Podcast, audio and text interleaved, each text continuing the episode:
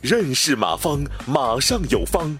下面有请股权战略管理专家、泰山管理学院马方院长开始授课。呃，这个马老师你好，以前不懂，我们两个公司都是五十对五十，哎呦，这个怎么调整嗯？这个敏福渔业王涛，第呃第一几个原则，第一我建议商量来，别硬搞，你撕破脸很麻烦。刚才我已经说了。怎么商量呢？你们俩最好商量，很理性的商量，根据贡献调股份。你比如咱俩虽然刚开始一样大，但是这两年我干多你干的少，股份能不能调过来？不知道大家听明白没有？或者是两个公司都是五十对五十，嗯，你俩再这么商量，这个公司你管，你占大股；这个公司我管，我占大股。我不知道你听明白没有？听明白了没？这两个公司你根据股值把股份调过来，多退少补。你占那家公司你占七十。我占三十，这家公司我占七十，你占三十，明白那意思吧？都得交股，就这么办。然后再给你一个成功的案例，我郑州的一个同学，五十对五十，嗯，最后当然一般笨人都不认为自己不笨啊，都认为自己很聪明，都认为贡献比他还多，所以你让他少他不干，最后没有办法，我说那你这股股权结构不合理怎么办呢？没有办法，我说要不这么办吧，啊，嗯，反正怎么得一个人说了算嘛。那那那那那你让一个人说了算，就一个人投票权有六十，分红权你俩不变，啊，最后怎么处理？啊，但是不管怎么着，把握一个度，先别吵架，慢慢来商量，啊，在运动中寻求平衡，好吧？然后再回答这个同学的问题啊，这个王涛的我就这么回答了，好吧？你就别着急，慢慢来。然后是这个叫徐振，嗯，叫易泽辉体育，两个股东如何设置？呃，二八这几个都行，但是主要是根据那个二八和三七都行。但是主要是根据出资和能力，好吧，和贡献。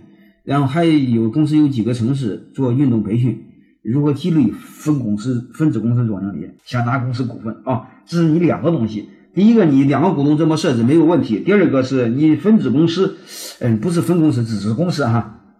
你子公司想拿呃分公司，呃，你就是你作为子公司，嗯，想给各个激励各个子公司总经理、总经理。让他做股权激励，想分给他股份，可以吗？是可以的，这是很专业的另外一个逻辑，就搭建内部创业平台。我个人的观点怎么做呢？就是根据贡献给股份。你比如刚开始每个嗯嗯子公司的经理都可以占二十个点股份，然后再给他们做规定：你把公司的业绩每翻一倍，或每增加一千万的利润或五百万的利润，我把你的分红的股份再多一个点。能听明白没有？多十个点，五个点。就按这么逻辑来，就说白了，你越贡献，我把你股份分的越多啊，就这么干就行。然后，但是一定要花钱啊，不花钱不行，就这么简单。那为什么要花钱？你再听听我以前讲的视频，一般是没有问题啊。嗯，就大概就这么个逻辑。还有一个江平的同学问我问题，老师好，呃，是否可以这样设定公司章程？嗯，分红权和投票权，嗯，掰开是可以的。你找一个律师，好吧？嗯，就是这个有限责任公司是可以这么做，但股份制公司是不行的啊，好吧？然后我们再看这个，呃，表决权多大可以？嗯，江平问，即表决权大的是否可以分？嗯，分页少？呃，表即可能是不是就表决权大的是不是可以分红少？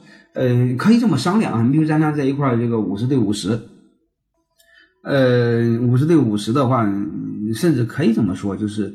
我我我我占六十的投票权，你占这个四十的投票权，但是分红权我我我我我这个四十你六十也行啊，但是我个人观点最好分红权别变啊，因为这个然后把有把把把这个公司的权利给有有能力的人，就这么一个逻辑，好吧？我个人观点可以是可以，但是我个人更建议就是，呃，我个人更建议就是分红权别变，让让有能力的人。增加投票权，就这意思。感谢收听本次课程。如您有更多股权问题，请微信搜索“马上有方”官方公众号。泰山管理学院自二零零七年起开设股权管理课程，每年有上万名企业老板学习和实践泰山股权管理法。泰山股权管理课程激活团队，解放老板。